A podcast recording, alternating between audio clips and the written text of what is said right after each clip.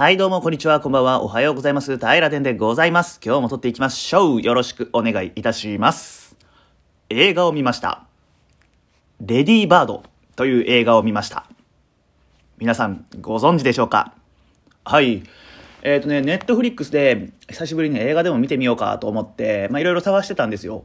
そしたらね、レディーバードっていう映画が目に留まって、で、えー、なんとなんと、えー、今月の、えー、20日、20日でね、えー、配信終了ということだったんで、おうおうおう、じゃあ見てみるかということで、見てみました。はい。レディーバード、えー、と、大人気、皆さんご存知な方が多いかもしれないんですけれども、A24、A24 が配給しているという配給会社が、えー、出している映画になってまして、まあ、ポパイだったり、えーいろんなね、雑誌でも取り上げられている、今一番熱いと言われている、えー映画会社だそうです。で、このレディーバード、えー青春映画ですね。いわゆる青春映画になってまして、えー女性が主人公です。女子高生が主人公。で、この女子高生が、えーまあ恋愛したりとか、友達と喧嘩したり、仲直りしたり、また喧嘩したりだとか、まあ親に反発してみたりだとか、でもやっぱり親のことが好きだとかね。まあまあ本当によくあるって言ったら言い方それぞれになるんですけれども、まそういう、えー共感もできるし、おおこんなやつもいたなっていう風に、えーちょっと、なんていうんですかね、二つ隣の席の友人をね、見るような感覚で見れた映画になってございます。はい。まあ1時間半ぐらいでね、見れるんで、僕この割と1時間半、こう2時間いかない映画って見る気になるんですよ。ちょっとね、気軽感が増すんで、一番好きな時間ですね。はい。よかったです。はい。で、えー見終わった後にね、あのーまああの、今良かったですって言ったんですけど、まあ、正直、ごめんなさい。もう言ったそばから訂正するんですけど、正直、まあそんなに面白くねえなと思ったんですよ。あのー青春映画として共感できるとこは多かったですし、えっ、と、田舎からね、都会に憧れるっていうシーンとかもあったんですけど、まあ僕も愛媛とか今徳島住んでて、東京に憧れることもね、まあまああるんで、まあすごいわかるんですけど、その、共感止まりで、その一歩先、うわーってガツンとくるね、うん、シーンはなかったんですよ。なんで、ああまあまあ、そりゃこんな感じやったら、ネットフリックスも見限って3月20日で配信終了するわなと思って、で、あのーこの感覚をみんなと共有したくて、Google でね、検索したんですよ。レディーバード評価って。そしたらね、これ、この評価をもう事前に知ってる方やったら、平で何言ってんだってもうすでに思われてると思うんですけど、もうとんでもなく評価が高くて、うん。あのー2017年度、18年度やったかな？の、えーアカデミー賞、え5部門ノミネート。ともう一個なんか映画の賞、こっちは受賞までしとって、うん。えー大共感、大満足の青春映画、えーえー試写会満足度視聴満足度94.7%みたいな記事まで上がっとって、えー俺5.3%じゃんと思って、なんか、なんて言うんですかね、いたたまれなくなりましたね。うん。なんかね、これ結構僕経験あることなんですけど、アカデミー賞とか、なんかもろもろの賞を取る映画、それはもちろん面白いんですけど、そんなに面白くないことが多いんですよね。なんかみんなが面白いって言ってるから面白い気がするぐらいな、そのあらかじめの物差しがないと面白く見れない映画な気がするんですよ、こういう賞を取るような映画って。で、えー僕みたいなね5.3%側はまあでも相手は94.7だしなっていうことでうん面白かったよっていうふうに話合わせながらいやでも本当に面白かったか？なんてね自問自答をねしちゃうんですよでこんなのインスタグラムだったりねツイッターとかでつぶやいてしまったら最後分かってねえなーとかって言われるんですよね。分かってねえなーって。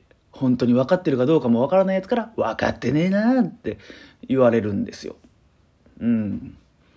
だから、声上げづらいんですよね。いたたまれないですよね。うん。まあ、そうですね。まあ映画見てて、この94.7%あそこの主人公のあの描写はこうこうこうでこうこうこうとかこの主人公の友人のあの描写はこういう裏に隠された意図があってここの主人公の行動を暗示していたとかね。まあそんないろいろ考察とかってあるじゃないですか。でそんなもんまあチラチラっと読みながらへえそうなんだと思いながらね、えー、見よったんですけどしんどと思って。や僕もちろん映画嫌いとかじゃないですしあのー、この映画批評とか考察とかをもうむしろ読むのは大好きなんで否定する気は全くないというのはこの念頭に置いていただきたいんですけどあらかじめねお伝えしておきたいんですけれどもただあのー、昨今ねこのテネット僕これ見てないんで、まあ、語れないんですけどまあいろいろ映画出るじゃないですか。その解釈の余地がある映画ってね。たくさんその花束みたいな恋花束みたいな恋をしたとかね。うん。えー、あるじゃないですかあれの、あのー、考察合戦みたいなのがしんどって思う時があるんですよね。なんか純粋に映画楽しめてないなと思うんですよね。なんか、なんて言うんですかね。まあそれを一番の目的にしてる人ももちろんいると思うし否定するつもりはないんですけどただまあ単純に映画見てケラケラしたかっただけなのにどう感じたとかっていう視点というかそういうコミュニティが多くて、まあ、ちょっとヘキヘキしてしまうような感覚が、まあ、最近あるなと思ってます。うん、レディーバード皆さん、どうですか？そんなに面白いですか？まあ、面白くないわけ、うん、面白くなかった、うん、面白くなかったよね。うん。全然、なんつうか、トイ・ストーリーの方が面白かったし。千と千尋の神隠しの方が面白かったし、ラピュタとかね、君の名はとかの方が面白かったなと思うんですけど、あれかな、洋画だからかな、共感しにくいんですかね。やっぱニューヨークに憧れますって言われてもね、えー、松山から東京に憧れますとはちょっとスケールが違うんでちょっとわからないとか、そういうことなんかな。まあまあ、なんていうかその、高評価の波に押しつぶされるようなシーンがね、最近多いなと。まあそんなとこでも自分をしっかり持ってね、5.3%で胸張っていきたいなと。今回このレディーバードを見て、その後その評価を見て思いました。うん。ただね、レディーバードはあの一つぐさっとくるような、だよねだよねって思う言葉があったんで、これだけ紹介させてください。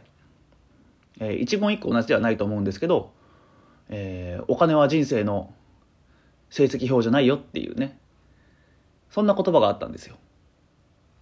うん、確かにね、お金持ちが幸せっていうわけではないですもんね。うん。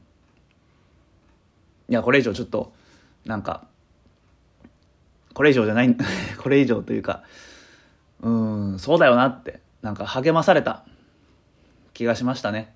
あのー、やっぱ僕も同級生で、えー、それこそね、キーエンスに、ね、えー、就職して、もう、ガッポガッポ、稼いどる友人がおったりだとか、えー、まあ、東京の方で活躍して、まあ、会社立ち上げて頑張っとる友人がおったりだとか、友人の友人にはプロ野球選手がおったりだとか、なんかね、周り見たらね、巨万の富を築いとる友人が、出発点は同じやったはずやのに巨万の富をね、築いとる友人がおって、まあ、そういう友人の活躍をね、SNS で見たり聞いたりする中で、うわいいなって思うこと正直あったんですよ。でやっぱそういう人が上げる SNS って豪華絢爛なわけじゃないですか。美味しいもの食べたりかっこいい服着たり、えー、高いもの持ったりって。ただねあのー、それが君の人生の価値を決めるんじゃないよっていう。のを今回この「レディーバード」で言ってもらえたような気がして。なんていうか嬉しかったです。このねあの1円にもならないねポッドキャストを、えー、日々えー、黙々、黙々じゃないね。黙々と配信してないもんね。喋ってるもんね。えー、っと、ペラペラと配信しているね、私の方がね、よほど幸せなんじゃないかなと。そんな風にね、思い至ることができたんでね、まあそういう点ではね、あの、見てよかったなと思ってます。ただ、その、全米でね、えー、大絶賛されるほどね、うん、映画か、映画だったのかなと思います。というかこの A24 っていうのと、ちょっと平ではね、相性がなかなか悪くてですね、一作品ね、なんとかマギナやったかな、なんか、ロボット、女性のロボットが出てくるやつはべらぼうに面白かったんですけど、あのー、ムーンライトとかね、えー、あとなんか、ドラッグジャンキーな女性がマフィアに捕まるみたいなやつとか、あの脱走するやつとか、アンカットダイヤモンドとか、アンカットダイヤモンドとかな。あの辺ね、わっからんのですよね。難しい、なんか。ほらほら、よ、読み取れよ。感じろよ、俺の映画から。ほらほらほらほらほらって言われてる感じがして。苦手なんですよね。まあ見るんですけど。で、あの、危機開会明快時点の中でも大絶賛されたね、ミッド、サマーでした？ミッドナインティンか。もうね、えー、まあ、いずれは見たいなと。今、今でもやるよかな。1月にね、徳島でついにね、えー、上映が開始されたということでね、友人だったりは見に行っとったんですけど、私はあの映画館のね、映画見とる途中でね、ちょっとお腹痛くなるの嫌やなと思って尻込みしてまだ見に行けてないんですけどね。うん。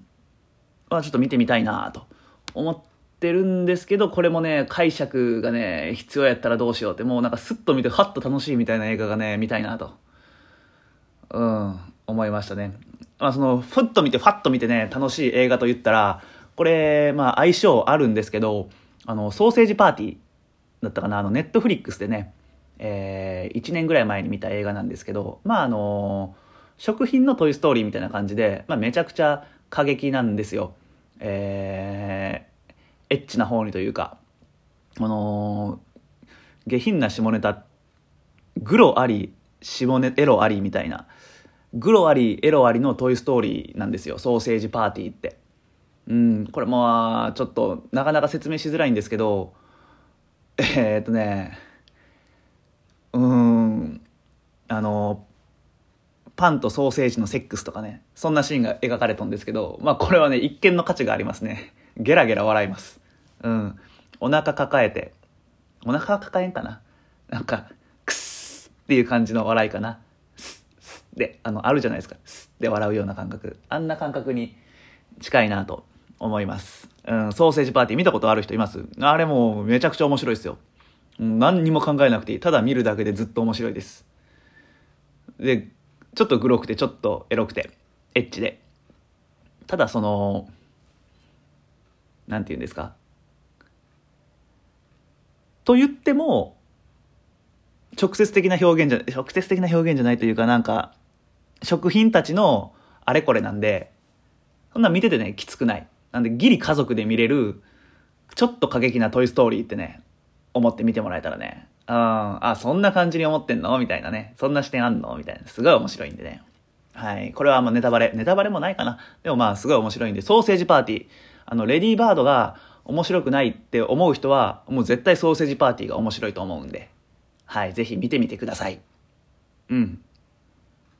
で、まああの命題にするのであれば、もう無理やりなんですけど、今日の、えー、あれこれこのレディーバードから実は高評価やった時のあれこれを命題にするんであれば、えー、と自分的には全く面白い、クソおもんないなと思った、思っていた映画の評価をくぐると、実は高評価だった時の、えー、嘆き不安、あ、不安ですね。不安に名前を。この不安っていうのは、え俺理解できてねえんじゃないの？っていうその理解力を求められすぎてる感じにヘキヘキする感覚に対しての不安ですね。に名前をっていうところですね。これ命名するんやったらどうなるんかな？うん。ソーセージパーティーかな？まあまあこれはちょっと今日命名までいかないと思うんですけど。はい。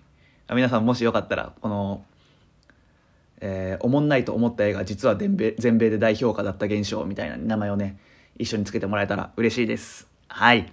というところで今日はねこの辺で終わりたいと思います。それとね最近ねあのホタルイカを買いました。うんホタルイカ、えー、乾燥ホタルイカ。ホタルイカの一夜干し、えー、200g ぐらい入ってね、えー、1800円でねアマゾンで買ったんですけどそれをね火に炙ってねちょっとねお酒飲みながらねガジガジするのがね最近、えー、マイブマイブームです。トレ私のトレンドです。はい。ホタルイカ好きな人はね、ぜひね、アマゾンでね、ポチってみてください。めっちゃ美味しいっす。はい。というところでね、えー今日はこの辺で終わりたいと思います。はい。では今日もね、最後まで聞いてくださいまして、本当に、本当にありがとうございました。はい。ではまたね、次回の平ら伝でお会いできたらと思います。またお会いしましょう。バイバイ。